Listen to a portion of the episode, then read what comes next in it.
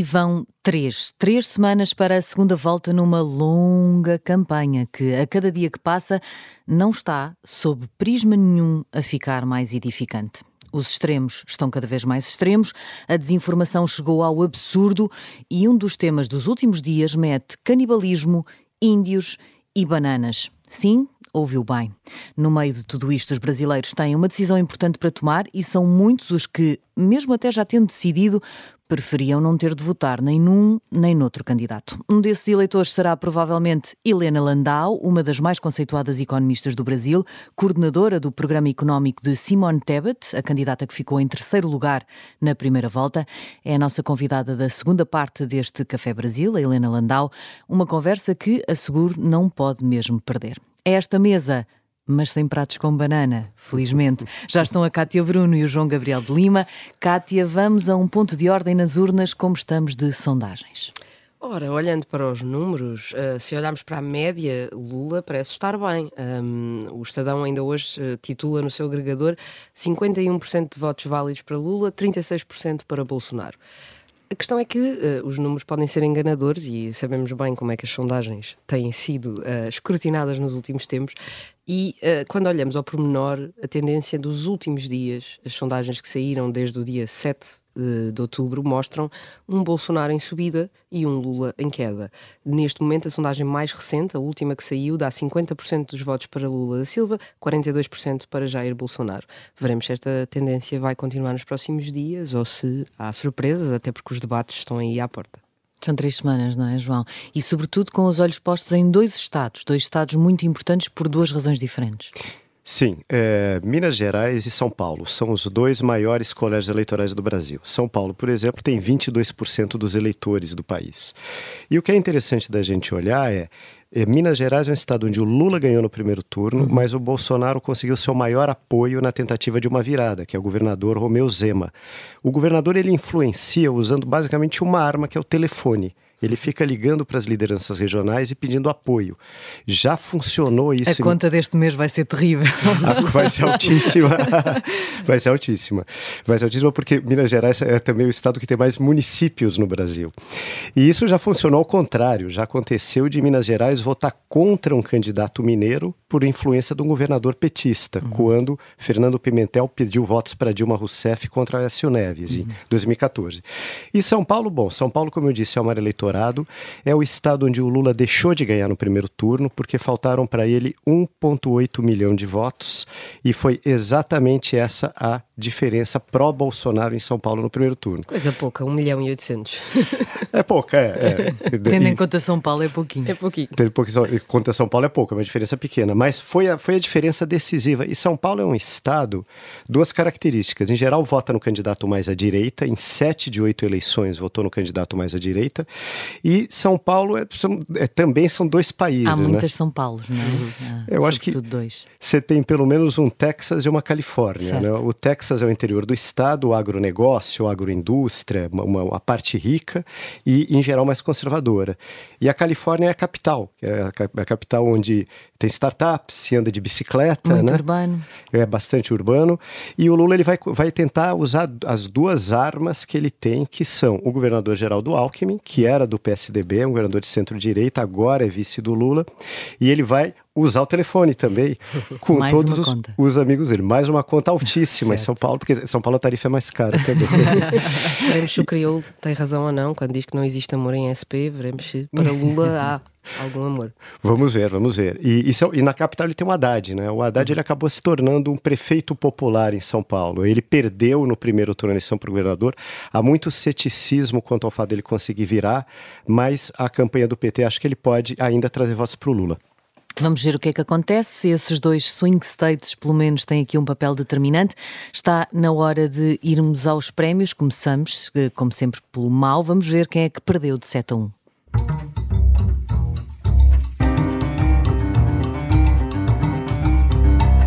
E a resposta é todos, não é? Com a desinformação ao nível do absurdo que temos por estes dias no Brasil, perdem todos de 7 a 1 ou até demais. João, uh, já é difícil classificar exatamente o nível a que a campanha chegou, sobretudo nas redes. Pois é, nas redes sociais a gente tem visto coisas completamente surreais, né? Durante o primeiro turno foi muito o Bolsonaro falando que o Lula ia fechar as igrejas, uhum. né? Podia ter fechado já, se ele quisesse fazer isso, porque ele ficou oito anos na presidência, né? uma grande fake news que pegou um pouco. E aí, para rebater, o, o, o, PT foi ainda mais surreal. Eles divulgaram uma foto do Bolsonaro visitando um templo maçônico e falaram do Bolsonaro maçom e do Bolsonaro satanista, uhum. né? E isso foi trending topic no Twitter. Eu, eu, eu me pergunto se isso tem alguma influência positiva para os eleitores ou não. Eu acho que as pessoas já estão começando a ficar cansadas. Né? O, o, brasileiro vai no supermercado, tudo muito caro, inflação e tal, e ele fica vendo essas coisas nas redes sociais. Eu não acredito que isso vá funcionar tão bem, mas é lamentável para a campanha. A gente espera que nos debates surjam propostas. Porque não estão a ser debatidas, mas no meio dessa desinformação, a coisa mais extraordinária é que surgem coisas que desafiam toda a lógica, não é? Porque, por exemplo, o João dizia ah, no, no, no primeiro turno, na primeira volta, uh, dizia-se que o Lula ia acabar com, ia fechar todas as igrejas. Mas agora, um, uma das fake news que surgiram nesta última semana foi que o Bolsonaro ia acabar com o feriado religioso de Nossa Senhora da Aparecida, que fez, aliás, com que a campanha dele e um dos filhos viesse dizer: não, não, nós somos os verdadeiros cristãos, o que também é uma declaração por si, por si só extraordinária. Mas quer dizer, Basta olhar para a campanha de Bolsonaro para perceber que se alguém ia acabar com um feriado religioso, seguramente não seria ele, muito menos em meio de uma campanha eleitoral, não é? Sem dúvida nenhuma. Kátia, mas isto já está num absurdo. Bom, enfim, vamos falar de. Vamos índios, falar do que interessa. Vamos falar de bananas, porque é um dos temas desta semana, incrivelmente, uma entrevista que Bolsonaro deu em 2016 ao New York Times, ao seu correspondente na altura uh, no Brasil em que Bolsonaro diz a frase Eu estive quase para comer um índio. Uh, isto transformou-se num tópico incrível na campanha nesta semana. É verdade. A entrevista, uh, Bolsonaro estava a tentar explicar que respeitava a cultura indígena no Brasil e, e estava a recordar uma, uma, visita que fez no passado a uma aldeia em que uh, um dos índios teria morrido e que, o, seguindo o costume tradicional, ele estaria a ser cozinhado o seu corpo estaria a ser cozinhado e que depois seria servido para os presentes comerem. Ah, e Bolsonaro queria deixar muito claro que ele não teria problema nenhum em respeitar essa tradição e diz várias vezes é para comer, cozinha por dois, três dias e come com banana, e daí eu queria ver o índio sendo cozinhado. Bom, Bolsonaro diz que não chegou a comer o índio porque ninguém uh, da, sua, da sua campanha quis ir consigo, um, mas o que é certo é que agora isto tornou-se tema outra vez e com um, um ângulo, lá está, da desinformação. Uh, a campanha uh, de Lula da Silva partilhou esta, esta frase, parte desta entrevista. E Lula falou sobre isso três vezes ontem. Exatamente, mas sem mostrar o contexto, ou seja, não se percebe que foi na sequência de uma visita, não se percebe que Bolsonaro queria respeitar a, a tradição daquele local, ou diz que queria, não sabemos. Não sabemos se ele comia ou não comia, fica, fica a dúvida no ar. Não, um, não sabe, quer dizer, nem sequer faz sentido, porque aquilo não é a cultura daquele sítio onde ele estava. Há uma baralhação total na cabeça de Jair Bolsonaro, logo para começar, porque aquilo não se aplica. Ele leu, o João Gabriel, há, há um bocadinho, quando, antes de entrarmos, dizia: ele leu aquele algures e percebeu mal, não foi? Pois é, havia uma tradição em Yanomami de queimar os corpos dos mortos e comer com banana as cinzas. As uhum. cinzas, que era um jeito de você incorporar, homenagear os seus antepassados. Né? Eu acho que foi um pouco aí que o Bolsonaro leu e não entendeu. Não certo. é pôr numa panela e cozer.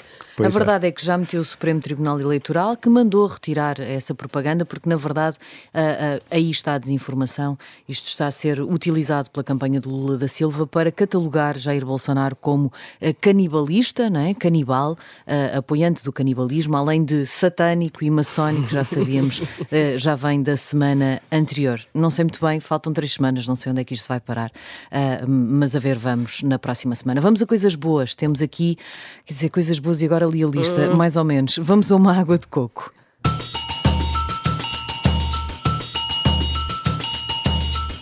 É uma água de coco, sim, mas Kátia, é uma água de coco estragada. É verdade. Eu, eu, comecei a beber esta água de coco achando que ia eh, encontrar uma agradável bebida açucarada, mas no fim soube um bocadinho azedo. Uh, eu refiro-me à entrevista que, que, Jair Bolsonaro deu, uma entrevista de 4 horas, eu lamento, não a ouvi na íntegra, uh, mas, mas uh, li algumas partes e, e, houve uma que me chamou muita atenção e que se refere à, à composição do Supremo Tribunal. Uh, Jair Bolsonaro começa por dizer, daí que eu achei que ia entregar uma água de coco a Bolsonaro, que seria uh, provavelmente inédito uh, nas edições que já fizemos até agora. Bolsonaro diz que que está a considerar recuar na sua ideia de aumentar o número de juízes no Supremo Tribunal. Ou seja, o sistema brasileiro é semelhante ao norte-americano, os juízes do Supremo são escolhidos por nomeação política, a vaga é, é, é vitalícia e como há, há, juízes que se reformam entretanto, Bolsonaro tem direito a escolher uh, os novos uh, juízes. Acontece que para conseguir uma, uma uma arquitetura do tribunal mais favorável, Bolsonaro uh, chegou a equacionar e a dizer que iria avançar com uh, um número maior de juízes para poder controlar mais facilmente Court o tribunal. packing, não é? Exatamente. Acontece que agora Bolsonaro parecia estar disposto a, a recuar nessa intenção e eu ia aqui atribuir uma água de coco, achava positivo esta, este respeito pela, pela separação de poderes e pelo, pelos checks and balances, como dizem os americanos, e acontece que depois Bolsonaro diz, bom, mas eu só vou fazer isto se eles deixarem de ser uh, ativistas. Ele diz: não, não consigo governar com um Supremo que faz ativismo judicial, diz que há uh, superpoderes para o Supremo Tribunal, diz que tem sido perseguido ao longo de, de, destes anos de, de presidência. Uh, e, portanto, isto acabou por ficar um pouco, soube um pouco mal o último trago, porque na verdade continua a haver aqui um, um ataque às instituições e um desrespeito pela, pela fiscalização do, do, Poder Judicial. Uma no cravo, outra na ferradura e João Gabriel, no meio deste panorama em que a política não resiste em meter-se no que não deve, ainda assim há movimentos superpartidários uh, uh, que quer destacar, uh, de economistas, por exemplo, que não desistem eles próprios de fazer propostas a qualquer candidato que seja para melhorar o país. Pois é, uma coisa interessante do Brasil é que a, universidade brasileira é muito voltada para o Brasil por estudar o Brasil. É um pouco provinciana até nesse sentido. Mas existem muitos estudiosos no Brasil, na área economia, sociologia, e todos os anos, todas as eleições, vários desses grupos de acadêmicos é, é, colocam propostas na mesa para todos os candidatos. Né? Neste ano, é, eles é, tentaram, se, alguns economistas tentaram se aproximar do Lula no primeiro turno, Bolsonaro nem porque o, o Paulo Guedes, ele, ele digamos assim, ele é, ele é, muito forte na campanha, ele bloqueia essas iniciativas. E o Lula não os recebeu no primeiro, na, na, na primeira volta, mas agora recebeu, vai falar porque com eles agora. não precisava deles. Ele achava que, o Lula achava que ia ganhar no primeiro turno e era melhor não assumir nenhuma proposta uhum. concreta na área de economia para não afastar nenhum tipo de eleitor. Mas agora ele viu que ele precisa ganhar eleitores ao centro. Então vai receber esses economistas, é, vários deles foram, tem ex-ministro, ex-presidente de Banco Central, tem gente muito boa com propostas muito sérias e interessantes para o Brasil. Um pouco como as propostas da, da, das quais Helena Landau vai uhum, falar na segunda, uhum. na segunda parte do programa, e que são, é, é, é são propostas é, é, de responsabilidade fiscal, de melhoria do quadro social. Então acrescentam muito a um debate onde a gente não está vendo um debate do nível que deveria ter no Brasil. Fala-se mais de índio com banana. pois é. Pelo menos que esses grupos possam aparecer é, uh, já sei, os canibais e as bananas podiam ser todos os prémios de hoje, mas não estão. Uh, surpreendentemente, no Fala Sério, vamos ao prémio ridículo da semana.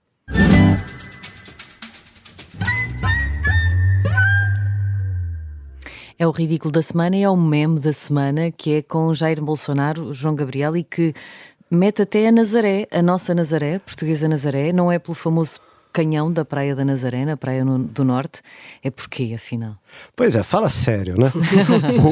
o, o, o, que aconteceu essa semana era em Belém do Pará, que é uma cidade linda, de grande influência portuguesa, inclusive, uhum. no Brasil, tem uma das maiores festas religiosas do Brasil, que é o Círio de Nazaré, uma procissão enorme, e os, o, todos os candidatos vão lá, e, e, esse ano a própria, a própria arquidiocese falou, não queremos candidatos aqui para não misturar religião com política.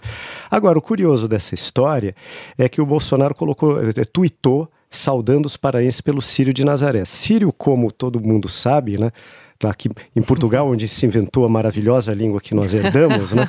Sírio se escreve com C e Sírio é uma vela, né? Mas o Bolsonaro escreveu Sírio com S na, no Twitter. E isso virou o grande meme da semana.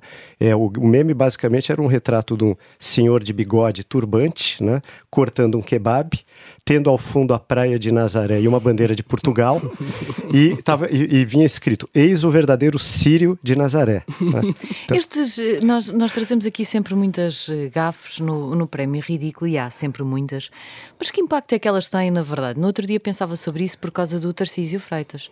O Tarcísio foi ridicularizado porque é candidato, já falamos sobre ele aqui várias vezes, é candidato ao Estado de São Paulo.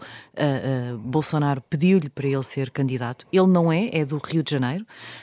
Um, ele foi ridicularizado porque não conhece São Paulo e, portanto, errou todas as perguntas, espalhou-se ao comprido sobre, sobre o Estado e sobre a cidade, mas ele ganhou. Uh, uh, estes, estes gafes e estes momentos ridículos podem não ter, afinal, nenhum impacto depois na credibilidade que os eleitores atribuem ao candidato? Eu tenho um caso perfeito para ilustrar isso. Vamos a isso. O, o, o, vice do Lula, que foi governador de São Paulo quatro vezes, Geraldo Alckmin, ele era considerado um cara excessivamente moderado, ponderado e até insosso. E um candidato, o rival dele, o apelidou de picolé de chuchu, que não tem sabor nenhum, picolé de chuchu. O, o Alckmin ganhou aquela eleição e ele incorporou esse apelido, chuchu, picolé, começou a usar chuchu, legume na propaganda eleitoral. e agora, quando ele, quando ele apoiou Lula, ele veiculou um vídeo que era uma receita do, da Lula com chuchu. Então era, era um cozinheiro preparando ali uma, uma lula frita com, com legume chuchu e tal. Ou seja, ele incorporou a piada ridícula que, que fizeram a ele e usa a seu favor até hoje. Então o brasileiro ele dá risada. É, o ridículo eu acho que não atrapalha muito o Brasil, porque uhum. tem uma, uma, uma cultura do humor no Brasil e que o fato de você ser vítima de humor não é, não é visto ali como uma coisa degradante, a não ser que seja um humor pesado, né? Nesse caso foi humor suave em relação ao Tarcísio, né? Hum, mas mesmo assim expõe uma fragilidade do candidato, não é? É candidato num estado que não conhece. Sim, sim, isso sem dúvida nenhuma. E a, me surpreendeu a votação grande que ele teve, porque o, o, paulista e o paulistano, eu sou as duas coisas, por uhum. exemplo, ele é muito bairrista, ele gosta de ter pessoas do seu próprio estado candidatas no próprio estado. O Tarcísio quebrou essa tradição, é, foi vítima de zombaria, gente fazendo guia guia turístico para ele, mapa para ele se localizar na cidade e tal. E mesmo assim ele foi o mais votado no primeiro turno. Vamos ver o que vai acontecer com ele no segundo turno, porque provavelmente a piada vai continuar. E mesmo assim há quem diga até que ele pode ser o sucessor, o próprio sucessor de Jair Bolsonaro, se uh, enfim, não é o bolsonarismo acabar, porque também já tivemos essa conversa e vamos também falar sobre isso na segunda parte. O som da semana, perdoem-nos, é irresistível, mas se nós ouvirmos, ouvimos, os ouvintes também têm de ouvir connosco. É, claro, a entrevista em que Jair Bolsonaro diz que comeria um índio, estava super à vontade com isso, mas é, é tão surreal o momento em que o próprio jornalista do New York Times nem, nem está. Eu acho que ele nem quer perceber, ele está a fazer de conta que ele não percebe porque é surreal demais. Vamos ouvir eu vi muita gente andando, morreu um índio e eles estão cozinhando. Eles cozinham o índio. É a cultura deles. Corpo. Corpo. Bota, bota o corpo. Mas não é para comer, não. É para comer. Cozinha por dois, três dias e come com banana. E daí eu queria ver o índio sendo cozinhado. Daí o cara, se for, tem que comer. Eu falei, eu como. Daí a comitiva, ninguém quis ir. Vamos comigo lá, ninguém quis ir. Ninguém quis ir. Uh, é um lamento de Jair Bolsonaro. Ele, mais à frente neste vídeo, conclui de forma muito clara: Eu comeria o índio sem problema nenhum.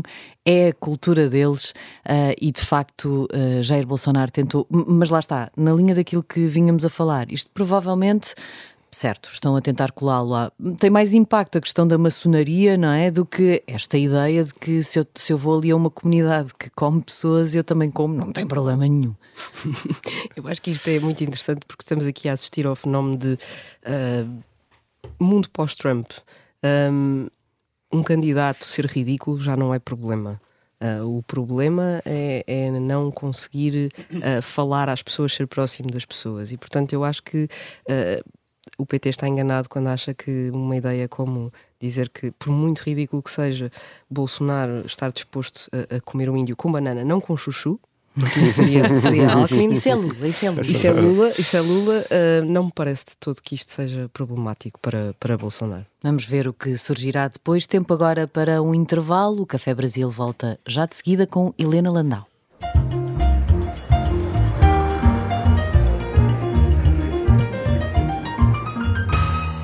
Segunda parte do Café Brasil. Hoje junta-se a nós Helena Landau, economista e coordenadora do Programa Económico da candidata Simone Tebet. Helena Landau, muito bem-vinda ao Café Brasil.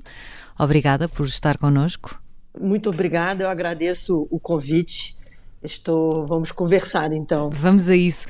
Uh, já, já, sabemos quais foram os resultados da primeira volta. Há seguramente muita análise é. ainda por fazer, mas tinha aqui uma dúvida em relação ao terceiro e ao quarto lugar. O quarto lugar de Ciro Gomes, para si, foi mérito de Simone Tebet ou de mérito de Ciro Gomes? É uma Não, pergunta mérito... fácil ou difícil de responder? Não. Não, eu acho que é fácil, porque foi uma combinação dos dois, foi mérito da, da Simone Tebet. Ela se destacou logo no primeiro debate, mostrou que ela tinha propostas, ela também tinha um discurso é, fora da polarização, da agressividade, da raiva, então e mostrou muita determinação e coragem é, frente às provocações dos candidatos que estavam na frente. Então, é, é a, lá naquele debate ela, ela, ela mostrou que ela ia mudar de, de patamar nas pesquisas e a gente já esperava que ela passasse o Ciro. Isso era uma expectativa da campanha. Porque, por outro lado, o Ciro continuou num discurso muito agressivo e, e muito ligado a, As pessoas atribuíram o Ciro ao Bolsonaro no ataque que ele fez ao Lula. E ela não, ela foi independente. Então, ela mostrou realmente uma terceira via no Brasil, que as pessoas estão pedindo, né? Estão esperando por isso. Mas que ainda assim conseguiram menos votos do que juntos as sondagens indicavam, não é? É, mas eu acho que quem perdeu mais foi o Ciro, porque ela estava com sondagens entre 4% e 5%. Em, em determinados lugares de São Paulo, ela chegou a bater quase 10%. E ela perdeu alguns votos, mas não tanto quanto o Ciro. Né? Ela saiu de uma expectativa de 5 e pouco para 4,2. O Ciro não, o Ciro veio de, de, de, diminuindo entre. chegou a 9, depois a 7, depois a 6, e realmente os 3% foram muito surpreendentes. E eu acho que a campanha de voto útil do ex-presidente Lula acabou funcionando ao contrário, porque pelas pesquisas o Lula não ganhou muitos votos dessa, dessa perda do Ciro. Quem ganhou muitos votos em relação às pesquisas foi o presidente Bolsonaro. Então não sei qual vai ser a estratégia do segundo turno. É, Helena, é, o, a, essa, essa, terceira via no Brasil, ela tem muito a ver com a defesa de ideias liberais, social-democratas e, e, e, que não tem tido tanto eco. O que eu queria te perguntar, você que é uma torcedora notória do Botafogo, numa cidade onde mais da metade do, das pessoas são flamenguistas, né? Quando é que você se sente mais em minoria? É, com a camisa do Botafogo no meio da arquibancada do Flamengo ou defendendo ideias liberais no Brasil? Essa é uma excelente analogia, porque é uma sensação de isolamento muito grande, né? Dentro da cidade. Mas eu acho que o liberalismo está melhor do que uma botafoguense no meio da torcida do Flamengo, porque a gente já está crescendo, assim. Quando a gente começou a falar em liberalismo, é, o Livres e no Brasil, desde 2017, 2018, nós éramos associados a um grupo de pessoas mais libertárias, com Estado mínimo. É, fomos erroneamente é, associados ao Paulo Guedes. Então nós tivemos que fazer um trabalho de diferenciação do que seria o liberalismo que nós entendemos como tal, um liberalismo que não pode ser separado da questão de igualdade de oportunidade, da democracia representativa, que liberalismo não é só agenda econômica, desse liberalismo que os outros movimentos é, colocaram. É, então eu acho que a gente já está avançando um pouquinho. Assim, acho que a Simone, quando me convidou, foi muito interessante isso. É, o primeiro telefonema que ela me deu no final de janeiro ela falou: Helena, eu quero que você faça a coordenação do meu programa, porque eu quero essa agenda que você defende liberal na economia e progressista nas outras, é, nas outras agendas. E eu acho que isso está se consolidando. Acho que o voto na Simone foi um pouco isso. É uma pessoa que defende regras fiscais, reformas, abertura, mas tem um olhar social, ambiental muito forte. Então, é, eu acho que a gente cresceu um pouquinho assim. É como se o Botafogo tivesse passado para Libertadores.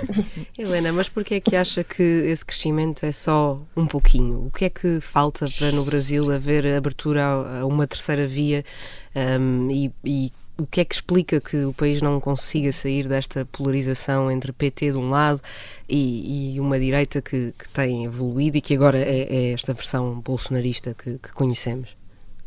Eu acho que é um processo que vem há muito tempo. Em primeiro é, lugar, o enfraquecimento do Partido da Social Democracia Brasileira, que era uhum. esse partido que representava as ideias sociais democratas e que foi perdendo protagonismo ao longo dos anos por culpa do próprio partido. Né? O partido, é, com medo do crescimento da esquerda que representava o PT né, nos debates eleitorais, não defendia a, a, sua própria herança, né, seu próprio legado. Deixou o ex-presidente Lula dizer que o presidente Fernando Henrique tinha gerado uma herança maldita, que nas privatizações havia muita é, desvios éticos, e ninguém defendeu o PSDB. O PSDB foi se definhando. Então você perdeu esse papel do PSDB. Quando chega em 2018, é, o Bolsonaro representa, acho que, um movimento de direita que o brasileiro não percebeu, que eu, pelo mundo todo estava acontecendo. Né?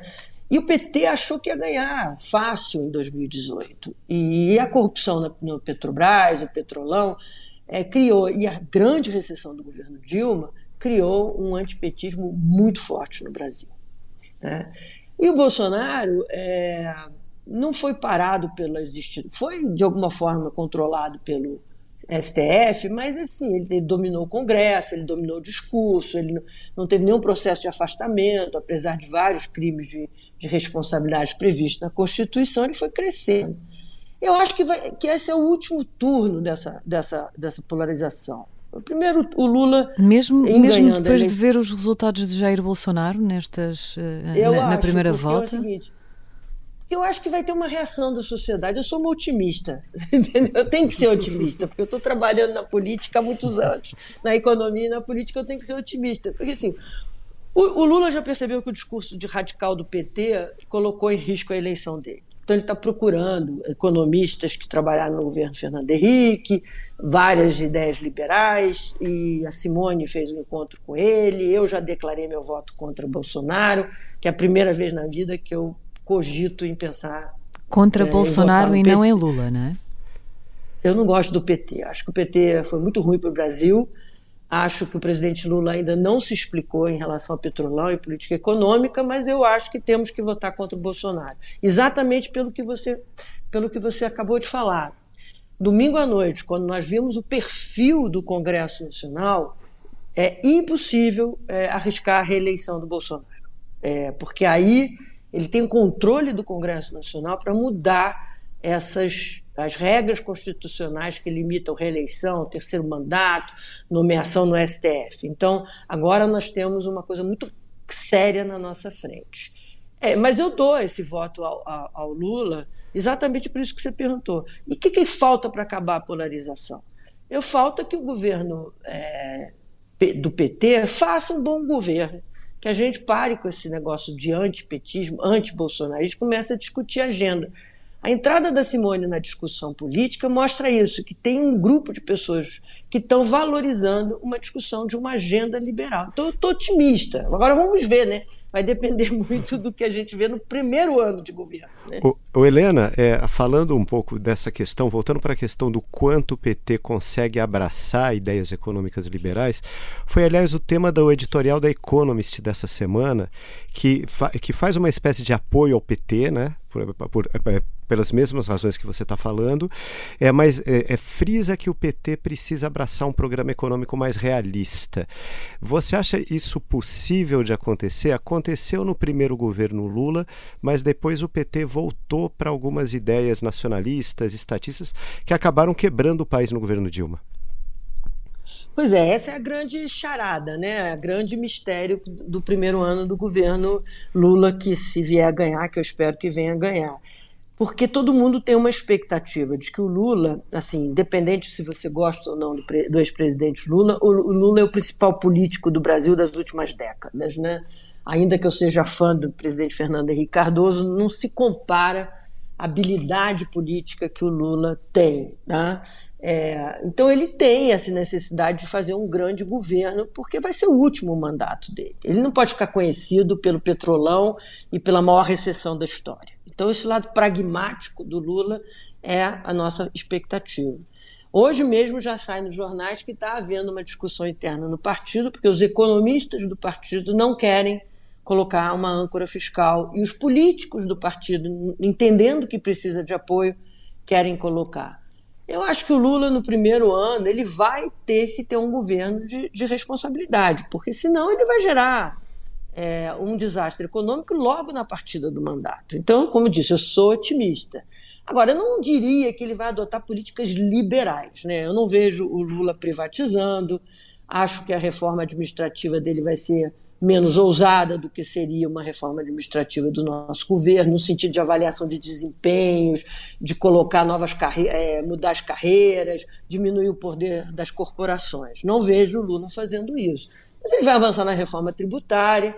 E aí o Lula tem uma relação que impede ele de ser um liberal é, de verdade com a indústria brasileira, que é uma indústria que demanda proteção, subsídio, injeções. É, e essa relação acho que trava muito do crescimento da produtividade no Brasil. Então, esse é um nó. Então, não, não diria que o Lula vai ser um liberal. Para mim, é suficiente que o Lula tenha uma âncora fiscal e refaça a política social no Brasil do jeito que tem que ser feita, não Auxílio Brasil, e abra a economia, é, porque é inevitável, né? O Brasil está atrás. E acho que a grande diferença que mobilizou meu voto é a política ambiental. Acho que a coisa que mais me, me mobiliza para ser anti-Bolsonaro, além dos riscos de mudança no STF, é a política ambiental nem o Brasil nem o mundo suportam mais quatro anos de Bolsonaro. Mas Helena, uh, sei que se disse muito otimista hoje aqui várias vezes, mas um, está, está a contar com uma derrota de Jair Bolsonaro. No entanto, ele na primeira volta teve resultados muito melhores do que as sondagens previam. Não acha que há aqui ainda uma possibilidade dele uh, conseguir? São quatro semanas de campanha ainda. Não haverá aqui uma margem para, para Jair Bolsonaro dar a volta? Não, eu acho que ainda há uma margem. A gente teve uma vez na história do Brasil a pessoa que ganhou a primeira volta, que era o Alckmin, perdendo na segunda. É, mas é muito difícil a, a distância e a rejeição do, é, superar a rejeição do Bolsonaro, que é enorme.